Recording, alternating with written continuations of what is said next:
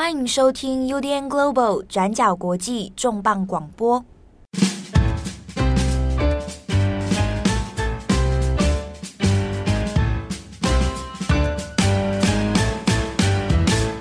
Hello，大家好，欢迎收听本周的转角国际重磅广播。我是大家好久不见的郑宏。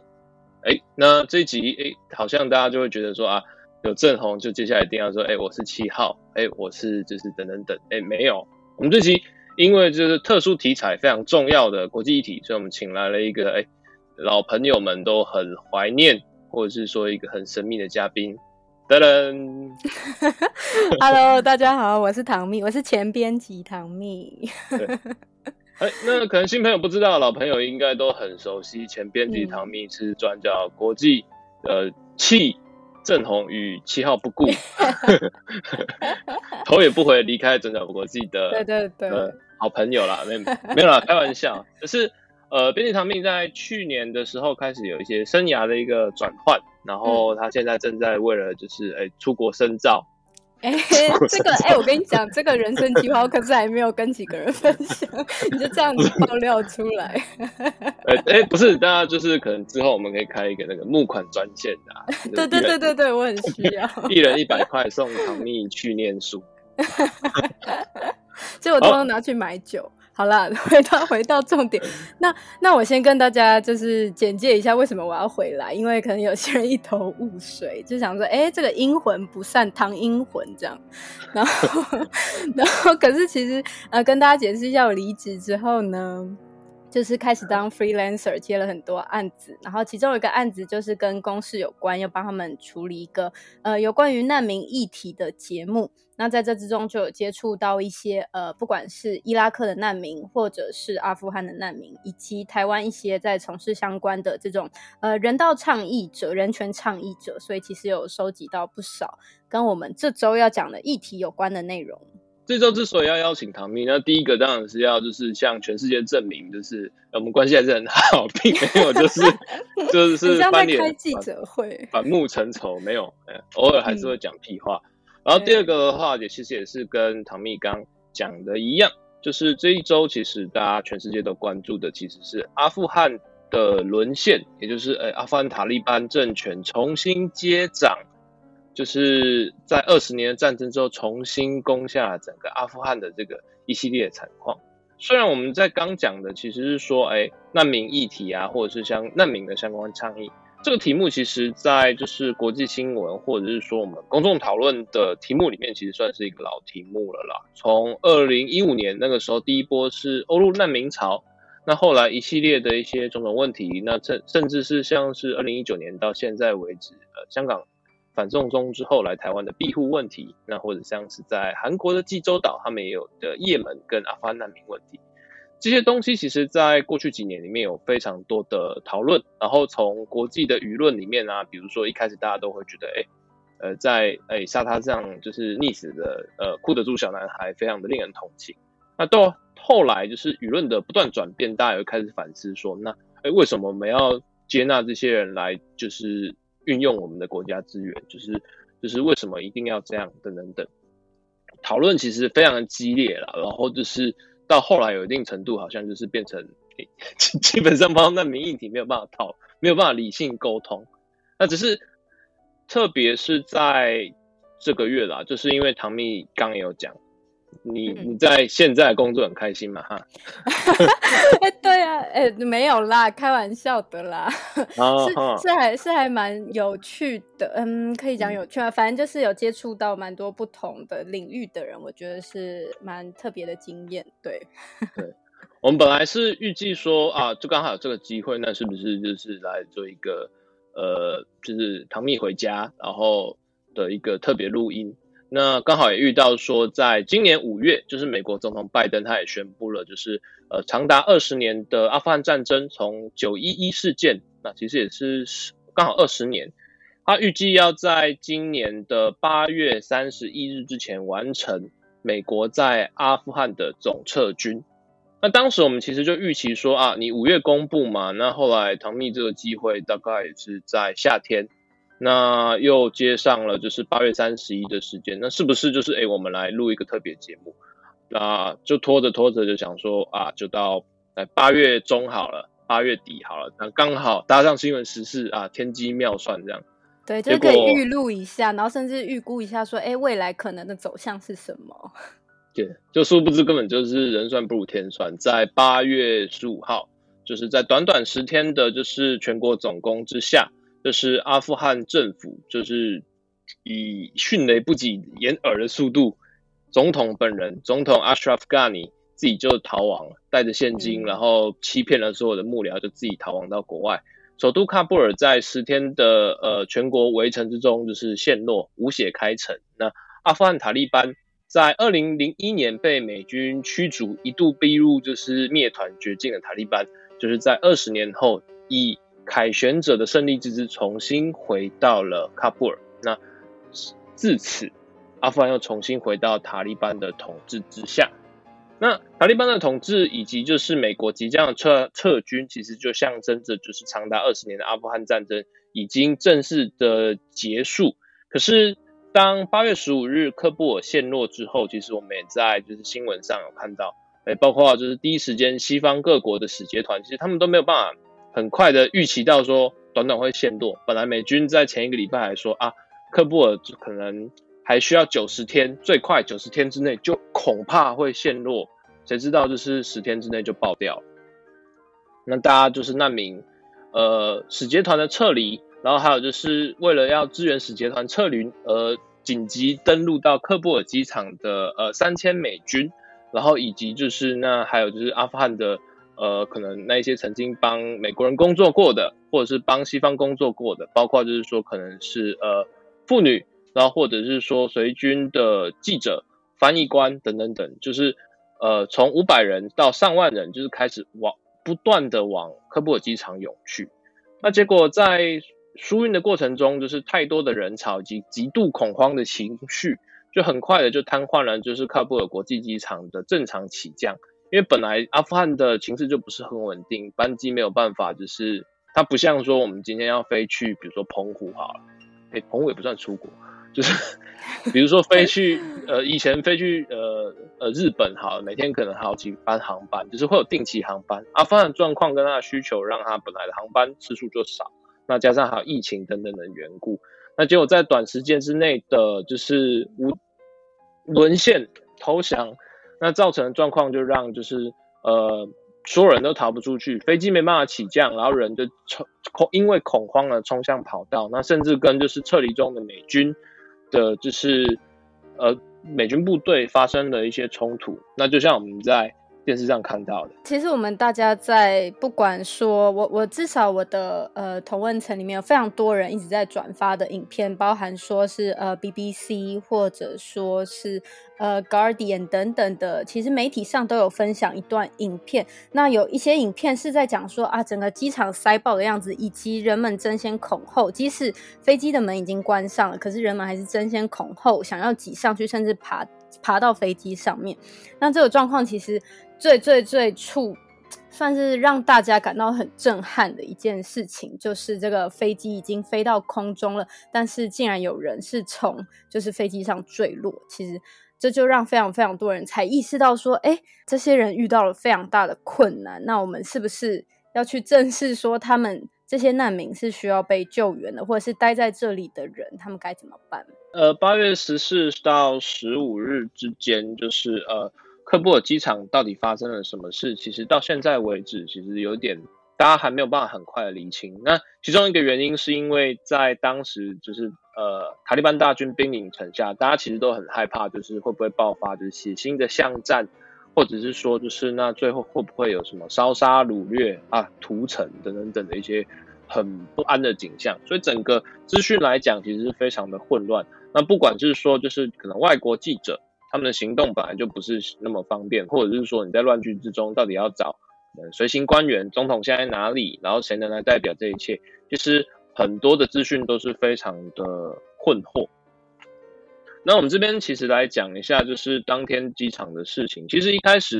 呃，在呃十五日下午，就是塔利班刚已经进城，之前，整个机场的秩序还算是相对的平稳。我们这边提到的是包括一些呃现场记者的目击证词，然后以及就是呃我特别提到的是呃阿富汗中央银行总裁他在就是整个逃亡过程之中的一个说法。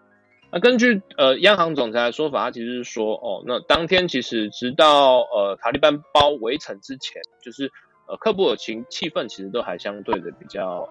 冷静啊，大家都觉得说啊，可能接下来确实会有围城战，可是中央部政府的精锐部队其实也都部署在首都圈啊，那看接下来是要，而且美军现在他们在前一天的傍晚也已经降落在喀布尔机场，塔利班再怎么样的嗯。呃，张牙舞爪，那至少也不可能就是在这种时候，然后跟美军打一个最后对台，这不太理性，也不太符合就是当前的现况。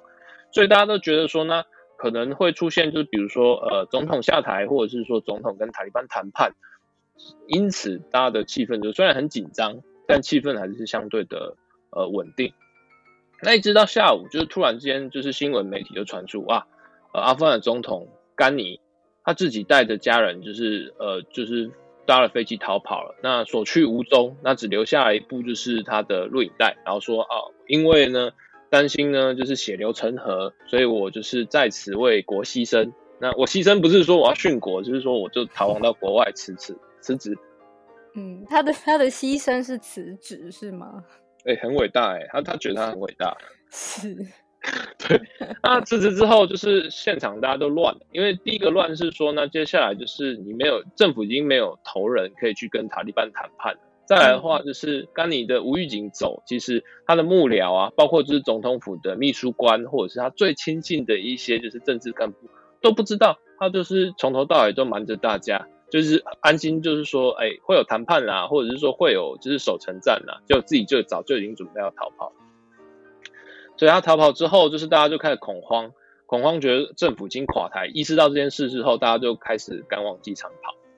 那总裁本人他到机场之后发现，哇，除了不只是甘尼已经搭飞机逃跑，包括国会的议长啊，还有其他的一些各级的内阁长官都已经带了现金，对，准备登机。那他与其他的那一些比较可能比较菜鸟的幕僚了，那就是开始跟就是呃。陷入一片的混乱，因为在这个时候之间，就是呃，包括就是说定期航班的起降，就是大家开始来，就是票已经都卖完了。那可是现在从喀布尔城来的人就越来越多。那中间的混乱状况呢，包括还有就是一些通报是说，有人其实已经明明买了机票，他就是已经要登上这个，比如说编号 A B C 一二三的飞机，可是他在登机的过程之中，就突然被就是高官就是带着保全拉下来。甚至在《纽约时报》还有记录一些说法，是在撤离的呃当晚撤离的紧急时刻里面，就是有看呃阿富汗的公民，他们也是合法买了机票，那也是顺利的登上飞机，就被美军的部队就抓下来。那原因是因为就是现在的状况就是飞机被征收，然后还要让就是呃重要的 VIP 外交使节团先撤。那种种状况就开始混乱，大家人越聚越多。那一开始就是在机场外面，还有就是机场保安，因为机场它其实特殊状况，有飞安嘛，谁知道你是不是恐怖分子，所以就是要控制人流啊，等等等。结果人越聚越多，大家都觉得说啊，这是不是接下来搭不上飞机了？等一下会不会塔利班就攻来？那因为呃，它跟台湾状况不太一样，台湾就是假设我们今天遇到这种事情，那我们。最惨最惨的，我们就变成船民，就搭船出海到太平洋或者等等，那可能就是饿死在海上。那但是那是另外一回事。可是像是在呃喀布尔，它其实在阿富汗，阿富汗本来就是在中亚内陆，那呃喀布尔又是在阿富汗中心，所以它是内陆内陆的内陆。就是你如果已经被包围的话，除非透过空中，不然你根本基本上没有办法出境。你要越过塔利班的重重的看守，然后越过。各国，然后才有可能到安全的地方，所以空中的呃航路就是机场也变成了唯一一个逃亡的窗口，大家就是开始在挤嘛，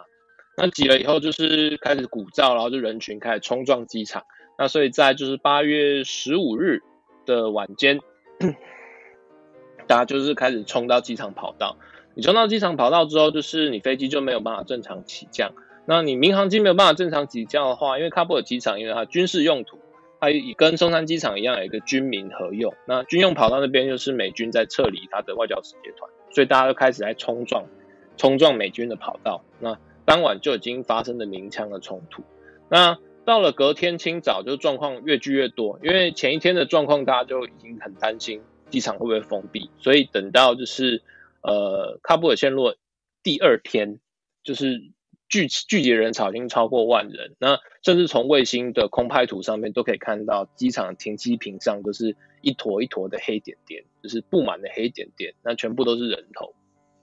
那所以在这中间的一些过程或者一些驱离，才会变成我们在新闻上看到的崩溃的难民，就是硬要攀上就是美国运输机的呃轮胎，然后甚至就是飞机要起飞了，然后被拖到空中，然后体力不支。有的人好像是被机舱就是绞进去，这种我们新看到影片都会出现，说是可能他的身体在外面，然后已经已经死掉了，然后但身体在外面就是被风吹的那种很恐怖，然后拍打机舱的这种很非常恐怖的状态。那呃类似的事件是一回事，那这件事情大家这样进行到就是，哎，撤离行动现在已经到了一个史无前例，好像是一个绝对的灾难。那另外一路的状况是说，就是那。呃，除了一般民众大家会想要逃亡之外，呃，在呃美国或者是西方国家已经准备撤侨的时间，其实是在八月十四日礼拜六晚上。当时美军登陆，然后可是呃大家也好像知道，呃塔利班的部队大概在兵临城外，但是没有预料就是说马上已经要围城或者是要转攻击。那当天晚上就是什么消息都没有，可是到了礼拜天的清呃一早。呃，这边我们举举到的是荷兰的报道，他说荷兰跟瑞典驻阿富汗大使馆就是在礼拜天清早无预警的全部净空，那许多他们的使馆的员工啦，阿富汗籍的员工到了到了门前来发现说啊，大家都已经提前逃跑了，跑了以后呢，你们已经提前撤馆，然后全部撤走，那留下我们这些帮呃西方国家工作的这些行政雇员。那你也没有说，就是我们现在是要原地解散，还是要到哪里集结？就把石板关起来，然后也没有留任何联络方式。那大家何去何从？很像被当成垃圾丢掉一样。也就是说，他们事前根本就没有获得任何的通知，然后是直到他们到了这些他们服务的外交使馆或者是相关这些西方国家的单位的时候，才发现说，哎，自己什么都不知道，并且被抛弃了。对，就有点像是。就是官场工人的感觉，而且这种官场工人还是，就是我一夜之间公司倒闭，然后老板卷铺盖卷款潜逃。那这件事情，大家台湾听起来很正常嘛，就是哎、欸，就那我们就上新闻啊去讲一讲。可是他现在是在，对啊，可是他现在是在阿富汗，而且他是在帮盟军，就是西方盟军的国家工作。那比如说他可能荷兰跟呃瑞典，他可能都是有参加北约部队。那在这些使馆的员工，他们可能也会牵扯到一些就是敏感资讯，所以过去也常常会被塔利班就是威胁啊，说啊，你帮助西方，你帮助这些欧美的侵略者，你帮助这些帝国级主义者，那等到怎样怎样，我们回来之后，你一定会被报复。对啊，而且呃，像是荷兰跟瑞典他们使馆撤走，他撤走之后不是说就是我搬空我就走。他就是直接就走了，然后使馆也封闭，所以这些雇员他其实没有没有任何的资讯或方法可以就是取得进入使馆。可是使馆里面有一些敏感的资料，比如说他可能有一些员工的档案，然后会有一些身家资料。那变成说，好，你现在老板跑了没关系，可是现在新来的政权有可能会发动就是大清算、大清洗，我现在还没有办法去销毁这些可能对在地员工不利的资料。然后我又没有办法逃，又不知道去哪里，又可能随时被赶来塔利班部队抓起来清算，所以整个恐怖的状况其实是蛮绝望。那之中，荷兰他们是自己就逃跑嘛，然后瑞典的状况在一些报道里面变得更夸张，他不仅逃跑，他还把就是阿富汗使馆的员工的信箱，就他不接电话嘛，不接电话就算了，把他把你的信箱权限给停掉，所以变成说我完全没有任何联络方式可以就是像。呃，瑞典的外交部证明说，哎，我是由外交部，你们外交部在地所聘雇的员工。那在这个时候，就是我也没有办法说，那我可以得到怎样的一些呃紧急救援，对，因为通常都要取得说你曾经在这些地方工作的证明，那你才有可能取得他们的不管是移民签证，或者说你可以进作为难民的身份被他们收留。对啊，那这件事情就是两个消息爆出来之后，像是瑞典跟荷兰国内也会觉得哦很生气，就是我们以为我们是去帮阿富汗人，怎么在遇到大难的时候，好像就把他们当垃圾一样，让他们自生自灭，任人鱼肉。所以像。荷兰的舆论就非常愤怒嘛，就是逼就是他们的外交部长道歉。那根据荷兰外交部长的说法，他们后来有紧急再派飞机回去要接，就是这一批就是被他们抛弃的这些在地的雇员员工。可是荷兰外交部的说法就是说，嗯，因为荷兰的北约部队其实可能数量本来就少，然后在地的一些资源规模也不大，所以在他们有很多跟阿富汗的一些，比如说维安啊，或者是后勤支援。或者是说，就是一些紧急应变计划，其实都要跟着美军走，包括说跟塔利班的沟通啊，等等等，他们也都是要透过美军帮忙传话。大家不知道有没有看过，就是以前有一部有一点争议的电影，叫做《亚果出人物》，应该叫亚果吧？对，叫亚果。我没有看过，就是因为很有争议，所以就想说，哈，要不要去看？所以没有看。其实就戏剧效果而言是好看的啦，但就是最有史实性跟他的所谓政治议题而言，大家可以在。呃，也可以看以后再来讨论想一想。呃，我之所以提提到这个里面，是因为在里面叙述到的是一九七九年、一九八零年的伊美国驻德黑兰大使馆被伊朗挟持的案件。那中间里面还有牵扯到很多的，就是西方国家他们会有一些大使馆的互助。呃，类似的状况有点像是，假设我今天在某一个地方，我可能有一些需要外外界呃外交急难救援，可是在那边可能没有台湾没有中华民国大使馆。那这个时候，台湾外交部就会请，就是比如说，哎，日本大使馆可不可以先帮我帮忙带电等等做一些支援，等等等，类似的彼此支应。那所以荷兰的说法就是说啊，就是在八月十四号晚间，塔利班即将攻城的时候，那美军降落了嘛，美军他们就是呃派出他们的空降部队，然后就是黑鹰直升机就是在科布尔斯军到处找找，就降落在就是荷兰大使馆啊，然后就是。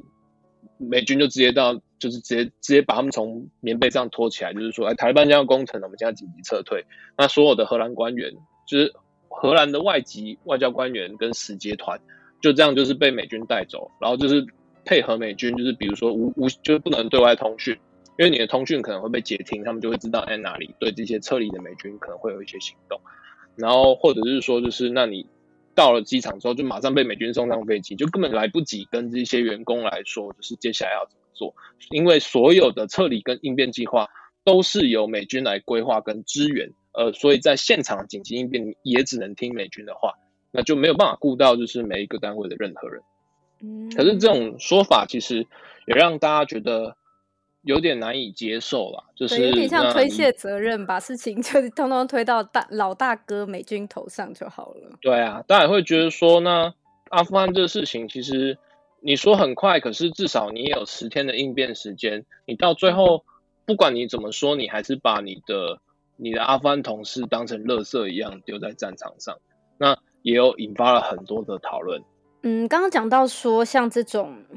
呃，曾经帮不管是美国，或者是说帮这些西方国家工作的阿富汗人，他们被当作有点像垃圾。那我们就是呃，比较像是战争废弃物，就是因为战争底下产生的废弃物。就有人比喻说，这次阿富汗喀布尔陷落的状况，呃，沦陷的状况，其实很像是发生在一九七五年，就是南越跟北越的战争之下的西贡沦陷。那当时。很熟悉越战的人应该都知道，我就不要太赘述了。就是一九七五年那个时候，在四月三十号，北越就攻下了南越的首都西贡。那其实，在四月三十号之前，美军其实就已经稍微知道了，说，哎，南越不会赢了，或者说这场战争已经是注定会是呃失败的结果。所以，其实美军在先前就已经在逐步撤离了。那就是。就形成大家知道蛮著名的一个行动，叫长风行动，也就是会逐步撤离，不管是在越南、那在南越的美国公民，或者说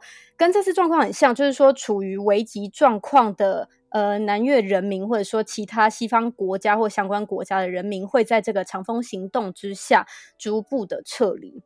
但是其实，呃，即便他们有提供撤离，也讲说当时协助了七千多个人逃离。可是即便如此，还是有非常非常多的人，就是要成为大家呃后来有看到非常有名的越南船民。那他们就是在这个撤离的过程当中，有些人会要去香港，或者说甚至有的人会到台湾啊，或者是任何的东南亚的国家，然后希望可以寻求协助。可是，在这个过程当中，他们可能就因为一些船难死亡了，甚至是在船上饿死，又或者是说有些人根本来不及逃离南越，直接就被就是刚刚讲的清算。如果没被清算的人，也会被抓到劳改营、思想改造营里面去进行后续的处理。所以，事实上，就是针对于这个状况。有一个越裔的美国人组织叫做进步越裔美国人组织，然后他就发针对这次的阿富汗情况就发布了声明。他呃，他在这整个声明的最后，其实就希望说，呃，历史当然它是可以 repeat it itself，就是它可以重复的，但是我们如何做得更好？所以他就提供了五点建议，其中就是希望说，针对这些阿富汗的战争难民，不应该有任何数量上的限制，也就是说，尽可能的提供。足够的特殊移民签证或者是相关的难民身份，然后因为这些难民他们的呃情况是非常危急的，可能会被报复，就像我们前面刚刚提到的。然后再来就是希望美国就是再减少一点官僚，因为就过去就是 SIV 的情况。就是这个特殊移民签证的情况，通常即便他们说要在九个月以内完成这个特殊移民签证的申请，并且会通知你说你有没有通过，但事实上都需要四年，甚至是六年、八年更长的时间，就是你会要非常。花非常长的时间在等待，也就是这个希望可以减少官僚，让他们不要再等待这么多的时间，以免在这个过程就死掉了。那当然也希望说，呃，给予他们足够的支支援，因为他们不管是到美国当地，或者是其他愿意提供协助的西方国家或者是盟友来说，他们到了当地，希望不要再发生那种难民营的饥荒，或者甚至是一些治安的状况出现。那当然，就是刚刚讲到盟友，也希望美国可以让更多的盟友来提供协助。那最后的最后，就是大家非常常看到的，在战争底下出现的问题，就是那些受到波及的，无论是呃讲到说有曾经帮助这些西方国家的口译员，或者是阿富汗男性，其实不，他们的家庭之中这些女性。不管是就学女性或者是孩童，他们的状况都是更加的危机，可能会更没有资源，也不知道去哪里求助。那希望美国可以优先考虑这些人道的危机，希望可以赶快优先处理妇女跟呃孩童的状况。那刚刚有讲到说，被视为战争废弃物的人们。他们会面临到什么困难？那我其实有看一部纪录片，叫做《口译员大逃亡》，其实就有记录说，从呃美国从二零一一年开始，其实就有逐步从阿富汗还有伊拉克撤军。那这个撤军的过程当中，其实这些曾经帮助美国人的口译员、翻译官就面临到很多困难。一方面是塔利班直接就是发言人直接宣布说，这些帮助外国军队的人，他们通通都是叛徒。就是其实有点制造舆论，让大家去仇视这些帮助美国的人，并且他们也会去追杀他们，或者是说让他们走投无路。然后更激烈的，其实大家在呃在近几年在媒体上面其实也会看到，就是 ISIS 会拍摄处决的影片，就是会直接。让这些口译员在镜头面前，他们会拍摄影片，在镜头面前讲说：“呃，我是某某某，然后我在什么时候帮助了美国作为翻译官，所以我在这里怎样怎样怎样。”然后就是道歉之后，他们就会把他的，就是会枪毙他，或者是把他的头头砍下来。那这其实都会制造让这些口译员。更感到自己的无助跟恐慌，所以其实当初他们在要做这份工作的时候，就我访问到的一位伊拉克呃口译员，他就有讲说，他们通通都必须要使用假名，或者是要很频繁的搬家，以免说不管是塔利班或是 ISIS 追杀他们。就是我们这次在做，就是现在因为。呃，我们在讲 SIV 或者是说所谓的阿富汗随军人随军人员的美国紧急移民这件事情，在无论是在台湾或者在其他地方，其实当然呃绝大部分都会觉得是很同情，因为这些人就是过去是美军或者是说就是你我的战友，但是其实，在我们自己的一些读者，比较一些激进的读者的反应里面，其实也会有讲说，哎，干嘛要救他们？就是美国当初也有付这些人薪水啊，就是大家如果有点像是说，他意思有点像是说，呃呃，所有的劳动就是银货两訖嘛，就是你有你有付钱，我有付钱，那我已经付完你钱了，你在这边工作两年，那。我们之间的劳劳动劳雇责任就已经结束了。那就算是还没有结束的话，彼此劳动之间就是其实也都是也都是金钱上的往来，或者是我用金钱买你的劳力跟买你的专业。那你的生命安全或什么，那其实是你之前就应该要你自己的估算的事情。怎么可以说哦，好像牵扯到国际的政治这些东西？那到底跟美国什么关系？我也付你钱的，还比一般当地人付的多。你当初不就是为了钱吗？那。那这种说法的话，其实呃，在很多的反移民讨论里面，大概也会成为一个蛮敏感的话题，因为他讲的确实是一部分的真实，但同样的状况也其实是在于说，就是呃，当初美国在各地在呃在找这些所谓的战争翻译或者是随军人员，其实他们在战场前线都扮演着非常重要的角色。比如说，好，今天我是一个从阿拉巴马来的美国大兵，那我现在空降到阿富汗，我又不会讲普什图语，那就算我好好很，比如说像郑红一样，就大学的时候考试没有考好，就考到就是呃会一点点阿拉伯语，对，那可是各地的腔调其实就不太一样，阿拉伯语它也有非常多的方言，你现在你在正大语系毕业到伊拉克一样是听不懂，只是因为。地方的变体跟使用方式差太多，那更不要提阿富汗，他们中间的种族又那么复杂，普什图人、呃哈萨拉人，或者是说呃塔吉克族人、乌兹别克族人，大家各地可能过一个山头，他们的腔调就不太一样。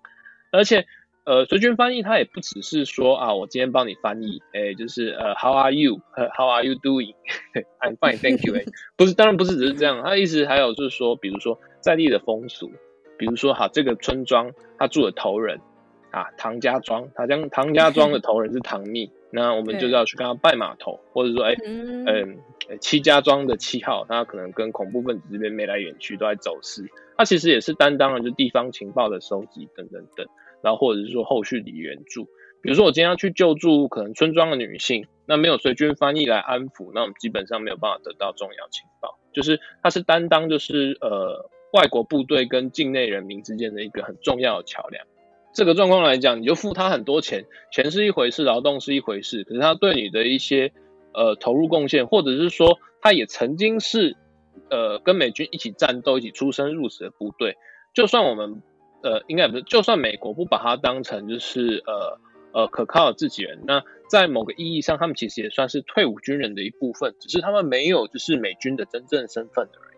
嗯，其实像郑红刚刚讲到的，还有一个就是，呃，我我之前访问到那个伊拉克难民，他也有讲说，他们在当口译员，除了做刚刚郑红讲到的那些事情以外，他们同时也负责，有点像是引介他们跟当地的一些，不管是组织，甚至是可以协助他们一些呃武装行动的。呃，人员们，他们其实也是负责，有点像当一个桥梁，然后提供他们这方面的协助，让他们可以更融入当地，被当地所认同。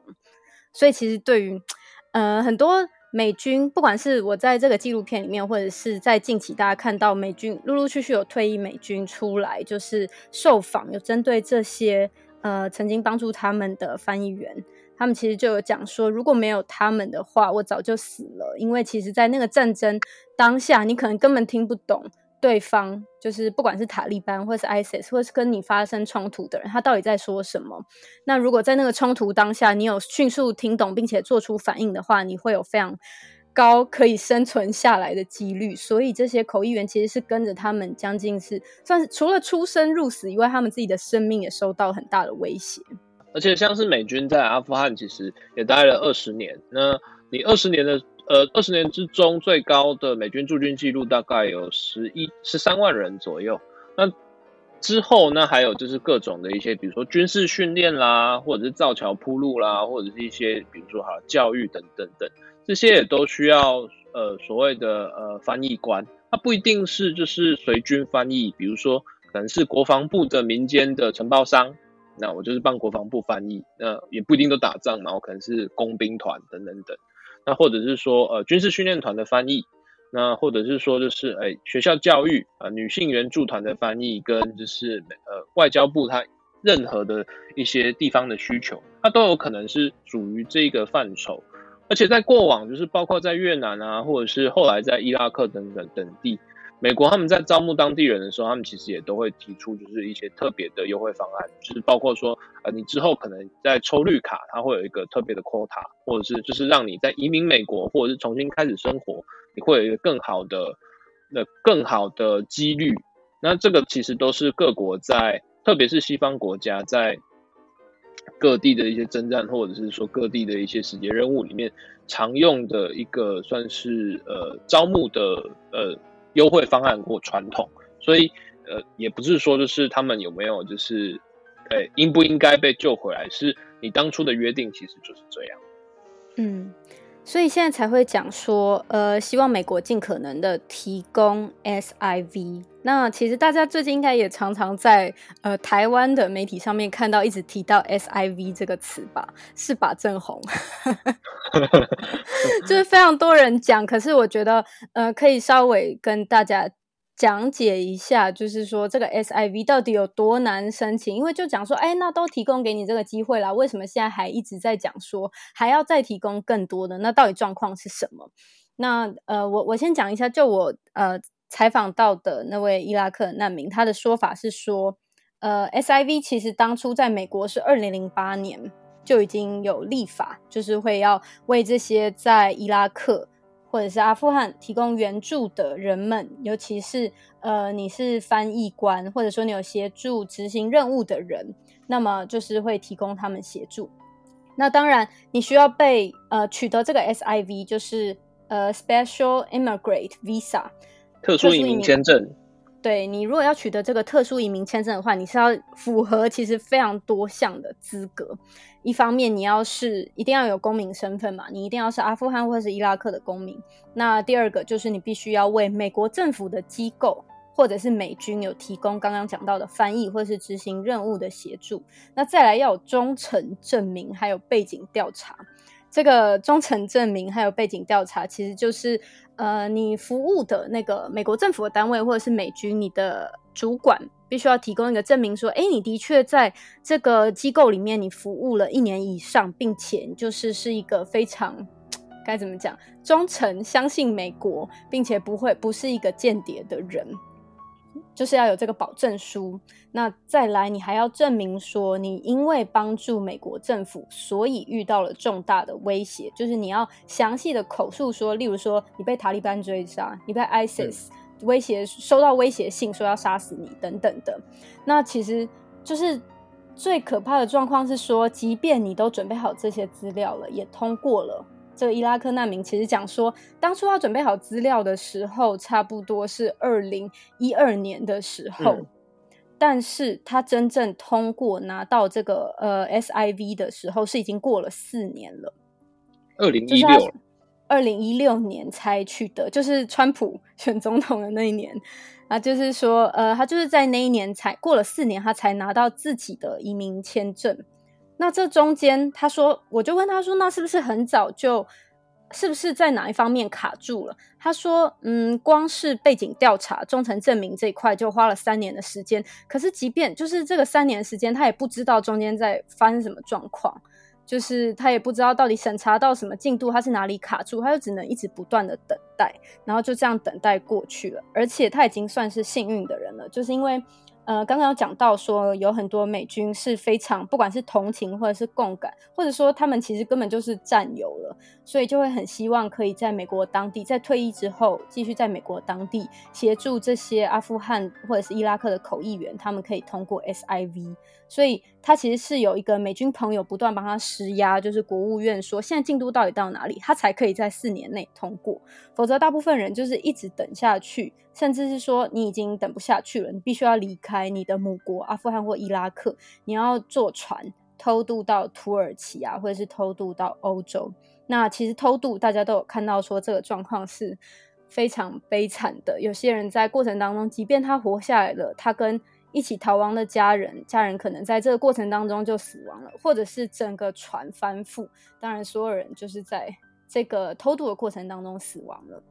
我们现在其实大家这样听起来，大家都会觉得说啊，你就照程序来啊，就一切依法行政，就是你就照程序等。那各国都有各国的官僚状况，那为什么不等？但其实我们刚听到，它有几个关键的时间点。第一个是这名伊拉克的随军翻译，他是在二零一二年申请，可是他一直到二零一六年才收到。二零一二到二零一六其实是伊拉克应该是说，呃，过去一百年历史上最黑暗的时刻，因为在二零一四左右。就是 ISIS 在伊拉克崛起，然后在半年之间攻下了摩苏尔，然后半个伊拉克都在 ISIS 恐怖掌握之中。那你在这整个混乱的局势里面，第一个你是曾经帮美国工作过的人，第二个是在就算你的背景不会被针对，整个乱局之中你会不会被当成恐怖分子，或者是你会不会被恐怖分子杀害？你的妻小会不会被恐怖分子蹂躏？这个状况其实已经到了一个超乎常人所能忍受的状况，所以你说他算是幸运，而且他应该还算还算就是说非常非常幸运，还安得住，没有在这种很乱的局势之中，就是可能颠沛流离，甚至丧失性命，它是非常罕见，而且才会取得这个状况的。因为像我们现在在看，就是呃美国国务院他在解释，就是呃。给阿富汗与伊拉克随军翻译官的特别移民签证，它里面其实也都很明白的说明，就是说这个政策它是给阿富汗跟伊拉克，那其实当然已经行之有年，甚至超过二十年了。可是平均每年呃获得批准的人数已经二十年了，每年获准批准的人数其实才五十五人左右而已，就是所以说你就算。可是你的随军翻译需求可能是数千、数百、数百、数千，甚至上万都有可能。而且它的要求里面，它其实也不一定说你有不同时代，你还有不同时代的一些需求等等等。所以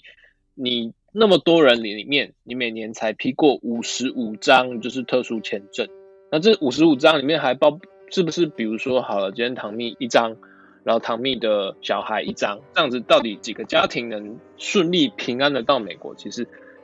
仔细想想，其实在过去的制度里面，这确实是一个非常非常窄的门。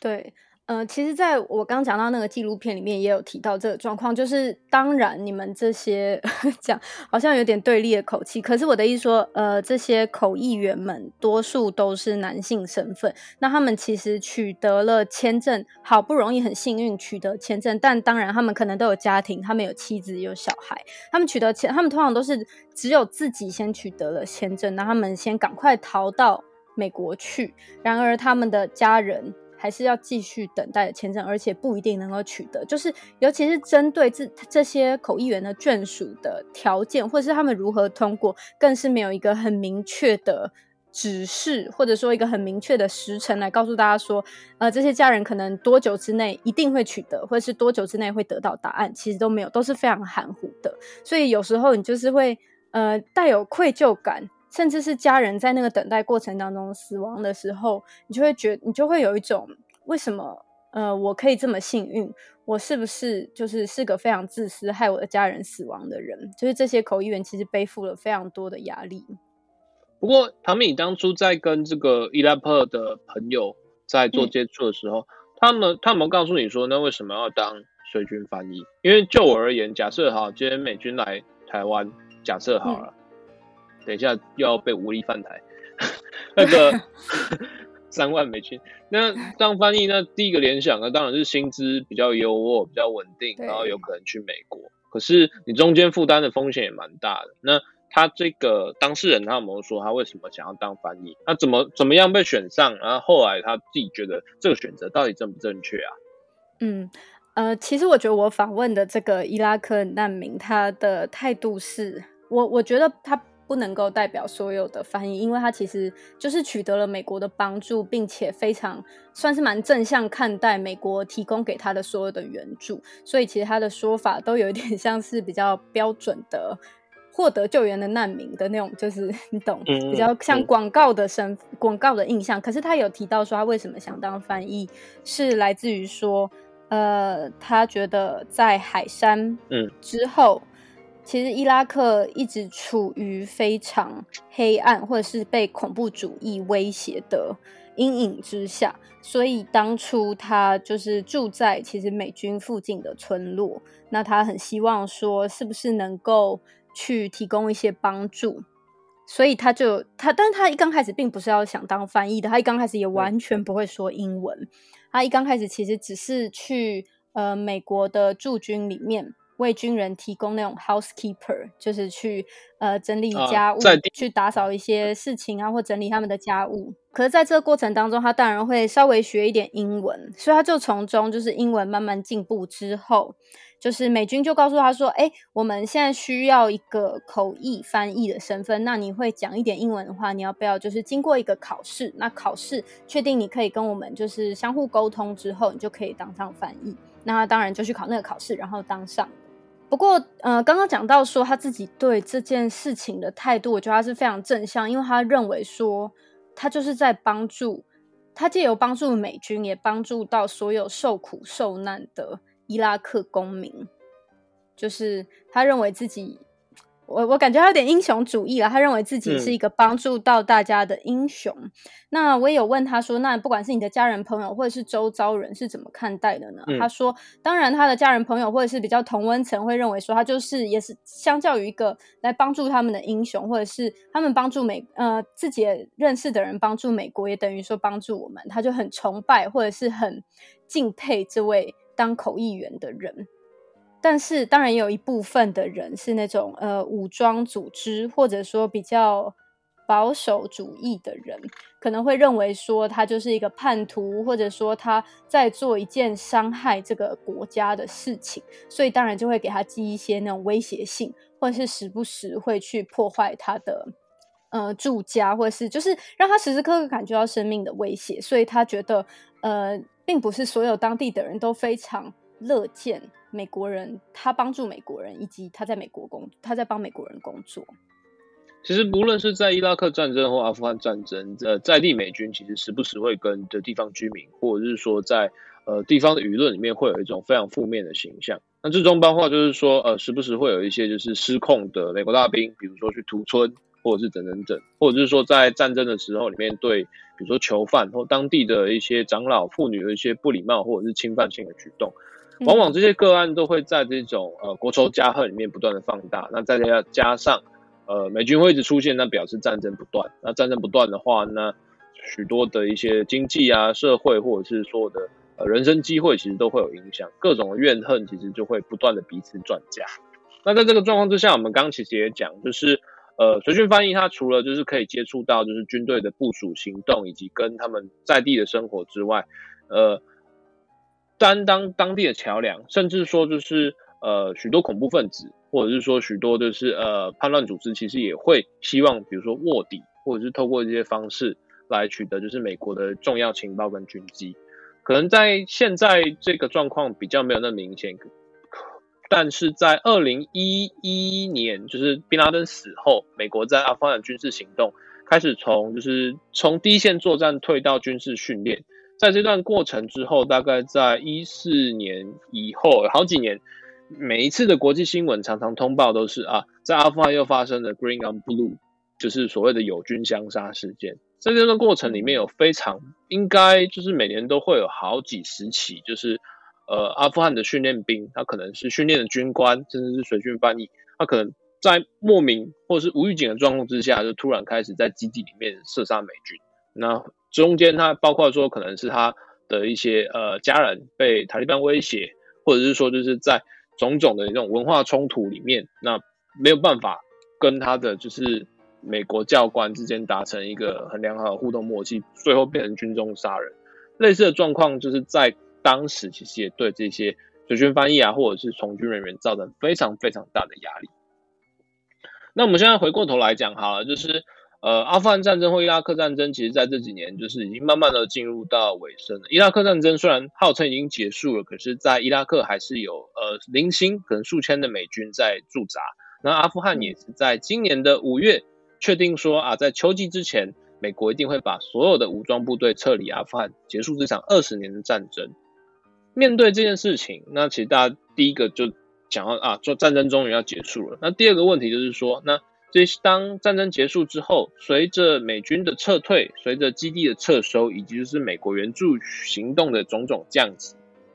那这些曾经帮助过美国，或者是说现在还在为美国政府工作的这些呃所谓的特殊 VIP 人员，这边讲 VIP 讲的好像是什么权贵，但其实并不止，比如说是他可能是呃帮帮助美军的地方情搜，那或者是随军翻译，或者是说他去帮就是。呃，协助就是地方的一些，比如说新闻自由的传播计划，或者是呃妇女教育的传播计划，这些跟西方合作相当密切的在地人士，他都有可能在呃这种塔利班政权之下遭遇到了可能生命或者是整个家族都有威胁。那如果你你当然就是就白纸黑字而言，美国当然可以一走了之，大家虽然够细密啊，可是呃，那接下来这个会对你未来的行动或者是。未来的形象，你未来以后就再也没有人要帮美军了，这样的恶性循环是真的可以被接受的吗？呃，在这个状况之下，随呃随着美军的确定撤离，美国其国务院其实也在呃去年开始有重新修正的，就是 SIV 的法案。那在今年初的时候，也是因为撤军的命令开始而逐步通过。主要逻辑是说。呃，在阿富汗，除了随军翻译的特别移民签证之外，他们其实在这几年也开放了，就是所谓的美国雇员特别签证。过去的随军签证可能还有限定，比如说你一定要跟随，呃，直接被美国战斗部队所聘用，就是你是要国防部的雇员，或者是说盟军指挥部的雇员，然后或者是外交领事馆的雇员。它过去有一些限定的职缺或者限定的雇主条件。那后来有再开放，就是变成说啊，比如说你可能帮使节团，或者是说援助团，或者是教育团，就是任何跟联邦政府支持的组织，或者它经费直接有相关的组织，你都可以来申请这个移民签证。阿富汗的移民签证，特殊移民签证后来放宽之后，它其实每年还是会有一个扩塔限额，大概是一年是规定是四千人左右。可是从二零一四年左右开放到现在。呃，累积成功通过这个移民门槛者，大概只有一万六千人到一万八千人左右。那中间大概还有一万八千人到两万人，他们是递出了申请，然后就石沉大海，就一直卡在就是呃整个官僚系统里面，那个信也不知道转来转去。那与刚唐蜜以及就是伊拉克朋友讲的一样，他其实会有一些。呃，看似简单，但其实相对复杂。尽管是今年年初有一些改制，但是它还是有一些东西会需要很多的筹备，甚至是因为这些要求，让你根本就没有办法到美国。那其中一个是你要申请这个签证，那你当然有一个绝对的前提条件是，你至少要帮美国人服务超过两年以上，就是你要连续两年。比如说，我当随军翻译，我一定要服役两年以上。我当大使馆行政人员，我一定要两年以上，就是它的基本单位是两年。那你要这在这两年的经历里面，你需要去找许多的有两个条件，我们刚刚也讲，第一个是你要你的直属长官的呃推荐信，然后第二个是你要跟呃领事官员你要证明说呃你被威胁的一个具体的象征。这两个其实是有点选配，它呃国务院官方的说法就是说。你可以取得越多越好的，就是职场推荐证明，但是这些推荐人必须要跟你当初那两年的工作有直接相关，这是一个条件。那不然的话，你就是要去找，就是说你是不是有被威胁。但是大部分人都是这两个条件都要满足，你必须要找到推荐信，然后证明自己确实有生命危险。可是你要如何证明说你自己真的被威胁？它中间的一些证词，它会要求你说你要讲人事时地物。然后你要找第三人佐证，比如说我今天被唐蜜威胁，唐蜜说威胁要 要要斩首我。好，我这我这样跟大使讲不行，我要跟他说，唐蜜在二零二零年十二月三十日离职前夕说不让我离职的话就要斩首郑红。那我要这样讲，然后我找七号来作证，然后大使想一想就说，哎，唐蜜不是这种人，那这个条件就会被推翻掉。他其实有非常多的不确定性。或者说，在这个威胁之下，可能七号也跑走了。那你要找谁来证明？对，然后它中间就会有很多的不确定性。那过去像这个伊拉克的认证者他是比较特殊，是他的家人可能要再用依亲或者是再用后续审核来做。可是像现在新制里面，他会要求你要把你的直系家人一起带来。可是你直系家人一起带来，他会不会影响就是大家的判断？比如说啊，这个人一次要带五个人，那是不是不适合在这个 quota 里面用？还有非常多的模糊地带，然后信件啊等等等，还要寄到美国本土或者是用 email 等等，那中间大家等待的时间会非常非常久。那你在非常久的时间，就是包括你这些资料都还要自己背底保存。那你背底保存，你它像现在最近嘛，就是塔利班工程、科布承诺，大家很多这种曾经帮美国工作人都很紧张，开始挨家挨户，大家都在烧毁自己过去的资料，包括推荐信啊等等。大家很害怕的是什么？很害怕是说这些资料变成就是塔利班指控你是卧底，你是呃阿富汗奸细，你是为美国人的爪牙。这些就会变成清算你的斗争证据，所以大家现在就是，呃，你要留存这东西看起来很珍贵，但事实上也是随时可能变成威胁你生命财产的一个证据威胁。那除了这个之外，那还有就是你要找你的直属长官推荐，比如说，好，今天今天唐蜜要去美国。那他就说啊，直属长官是正，以前是正统嘛，以前呢哈，对不对？以前 我有找你推荐，就是会推荐啊。可是你在职场里面，就是你不要讲军中哈，你讲职场里面也不是每一个同事都相处的很好。有时候你可能就真的很努力啊，可是他就是就是怎样看你不顺眼。那这样的话，呃，在国务院的资料里面有说，就是假设你在这个。服役的过程之中，在为美国人服务的过程之中，比如说你被记过好了，你有纪纪律缺失，有被记点，那确实有可能会影响到你的升迁过程。那这会不会影响，就是说在整个聘雇结构里面的一个权力关系，你变成是说你直属上司的一个副宠物，他要做什么你就只能听，那造成的不安不健康环境是一个问题。然后还有另外的状况是。假设你的服务对象是美国大兵或者是美国官员，那美国在阿富汗已经二十年了，你过去的推荐人有可能会死掉，也可能会失联。那他们回美国之后，你要如何从阿富汗一直跟他们保持联系？特别是他们，你要在这种漫长的签证等待里面跟他们保持联系，大家就会变成常常会就是啊，已经到最后一关了啊，结果我的长官死掉了啊，一切重来。那对没完没了的那种等待，那种官僚体系，其实让非常多人就干脆放弃。就像他们讲，那我直接偷渡到欧洲，那我先赚一笔钱之后再说，也比在阿富汗等死这种等这种无止境的官僚来的安心。那其实，在这样子的状况之下，就是呃，一方面是等不到，可能等不到签证，或者是要等待很久，又或者是大家在机场上看到急于逃离的人，其实现在就产生非常多。大家就是一直讨论不完的关于难民的状况。那这些难民的产生，就是是需要非常非常多的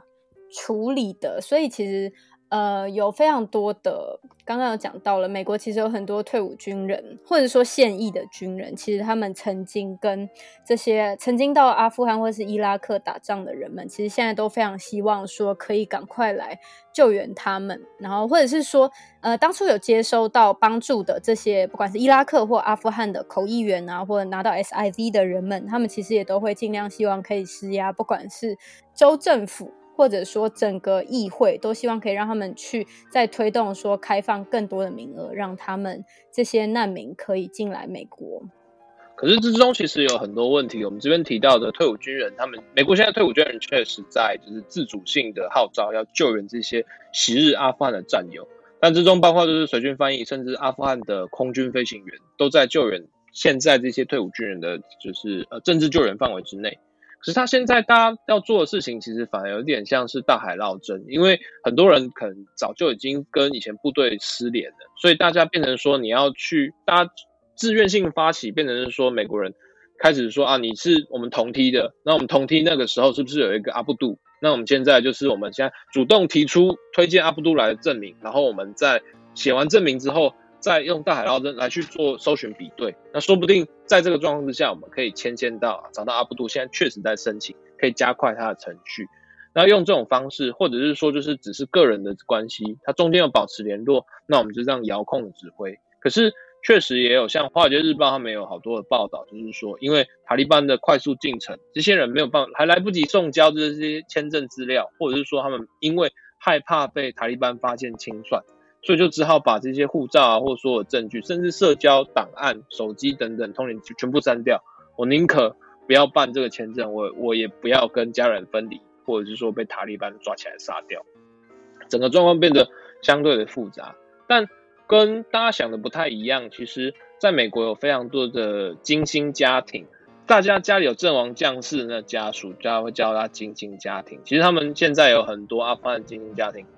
阿富汗战争的精英家庭，就是来声援说啊，我们的儿子、丈夫因为就是这场战争死掉，那至少在最后的时刻。呃结束这场战争是对的事，但我们希望可以把我们儿子、我们的死去亲人的战友、朋友，就是至少不要让他们再遭遇同样的憾事。有非常多的就是政治的压力或者施压来做。可是，可是问题来了，就是在现在的状况之下，就是移民问题其实是欧美各国非常敏感的一个状况。那你不要讲欧美各国，台湾这边要不要接受香港的庇护申请，其实都有非常多的讨论。我怎么知道你是不是卧底？我怎么知道你是不是恐怖分子？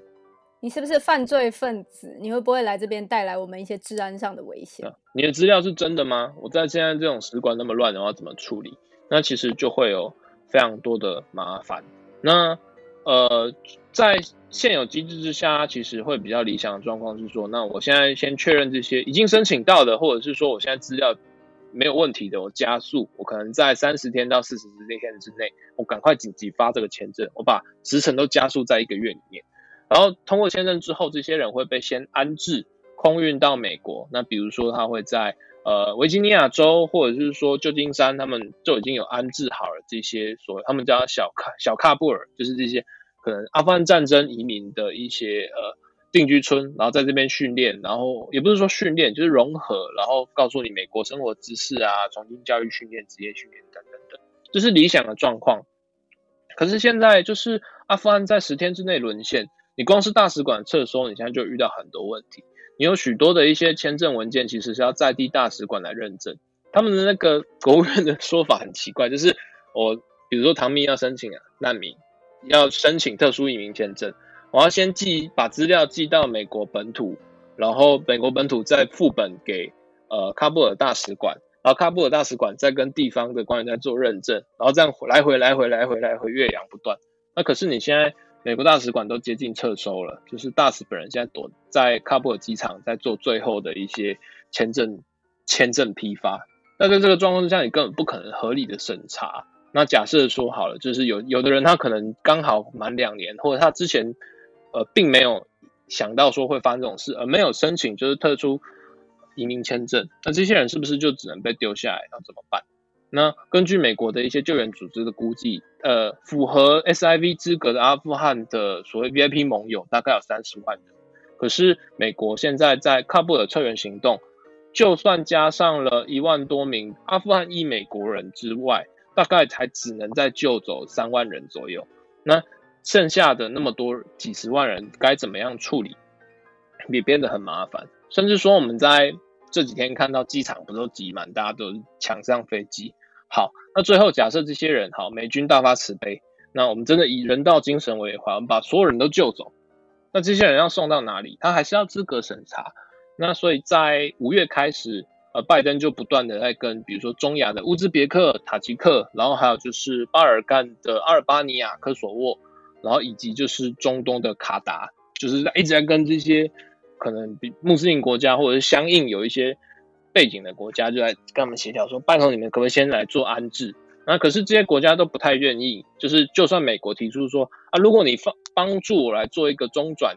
呃中继营的话，那我可能可以给你多少多少美金的贷款，然后我可能邀请来白宫访问，多怎样等等等一些政经的利诱跟支持，可是大家都不太愿意，因为。美国现在移民政策其实相对限缩严格，而且特别是啊，又是阿富汗，它中间会有非常多需要做，比如说你的思想、宗教极端主义的思想背景审查。假设这些人他其实不是真的随军难民，他可能是塔利班卧底，或者更糟，他可能是伊斯兰国的卧底。那到这些境内，然后发动恐攻，那到时候责任是谁的？那或者是说，那假设中间有些人可能他不是坏人，可是他确实不符合就是移民申请的资格。那美国到时候最后如果不放这些人进美国，那我我我我要遣我要遣返这些人嘛？可是阿富汗已经陷入塔利班的控制之中，就是照国际难民法规定，我不能把他遣返回战区或有生命威胁的地方。那所以变成说，如果到时候美国反悔或收紧签证限制的话，这些从战争中来的阿富汗人，是不是就变成这些中继国，公卿变士主，就是我要自己把它吞下。所以大家都非常不乐于，或者是非常抗拒美国要塞人。来，就算只是安暂时安置，等待美国的签证审查，大家都非常的不愿意。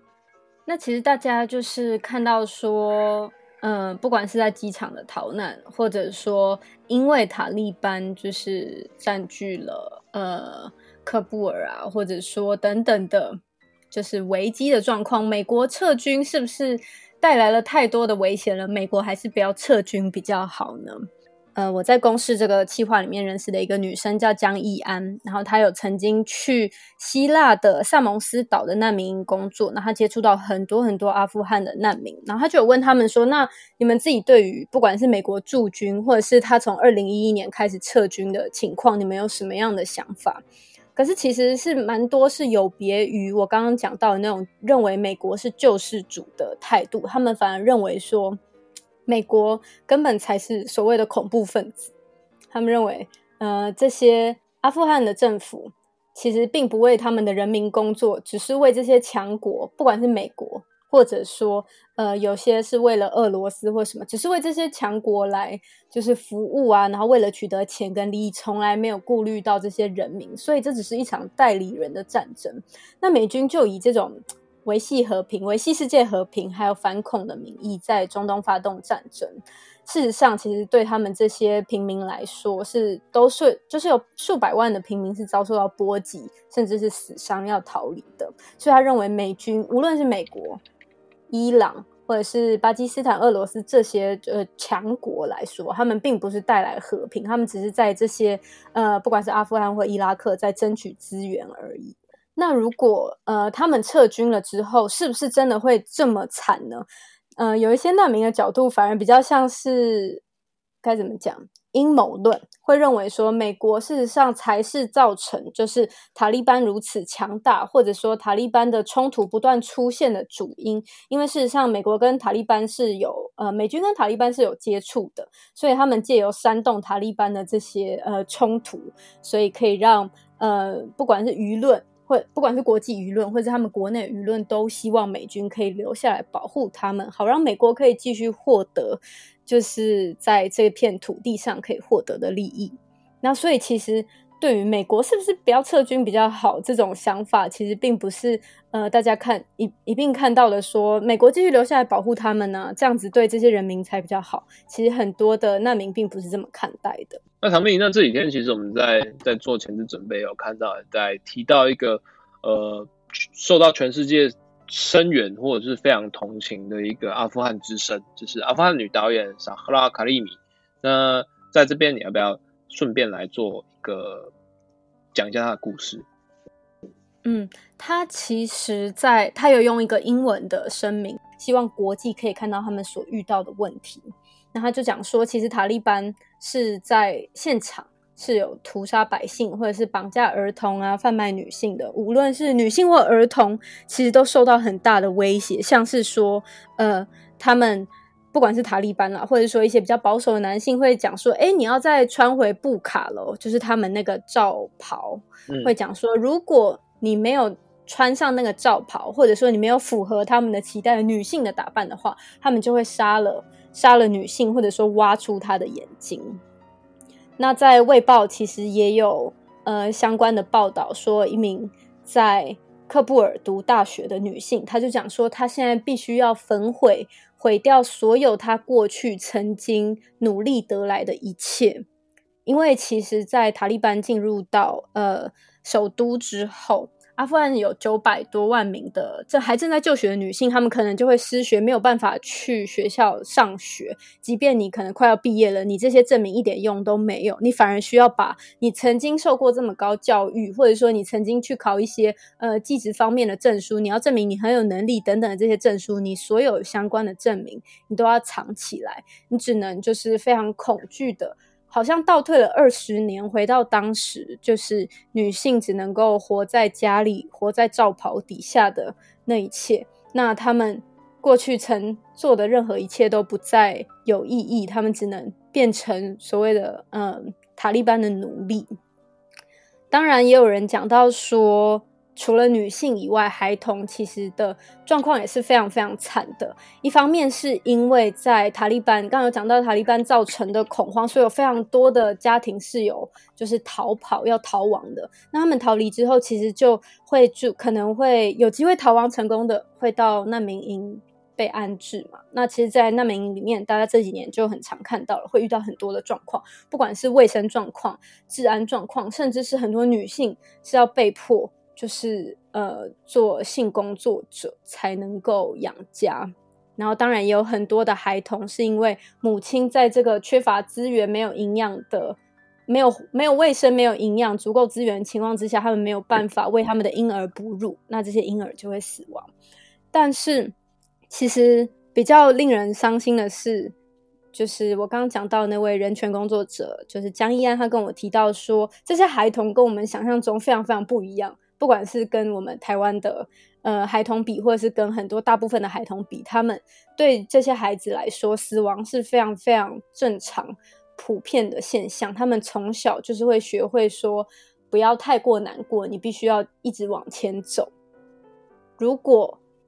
呃，如果他们真的要被杀死的话，他们其实并没有太多后悔。他们觉得啊，我就是会死，我只是很幸运了，逃过了这么多年而已。他们唯一会后悔的，就是因为这些战争让他们跟家人分离了。他们在死前已经可可能两年、三年、好多年都没有再见过自己的家人，不知道他是死是活。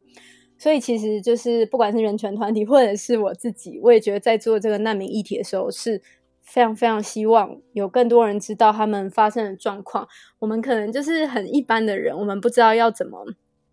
呃，就是动用我们的政治权力，或者是来撼动什么样的政政策。可是我觉得我们可以继续转发他们的，不管是他们遇到的困难，或者是危险威胁，让更多人知道。那可能就会让大家看，让政府。不管是国际上任何的角落都知道说，哦，现在发生这么危险，而且我的人民很重视，这可能跟我的选票有关。那我是不是要推行一个更人道主义的政策？那就是希望大家一起在这件事情上努力。好，那阿富汗事情其实相对还蛮沉重。那后续的一些相关的追踪报道跟进度呢，转角国际的过去二十四小时单元还会每天的再继续为大家更新。那呃。虽然很沉重，但是在今天也非常好的，哎，应该怎么讲？荣幸，哎，也是很非常谢谢，就是唐蜜在回违了大半年之后呢，重新来加入，就是怎么讲？加入中 棒这个大家庭，转转角之声。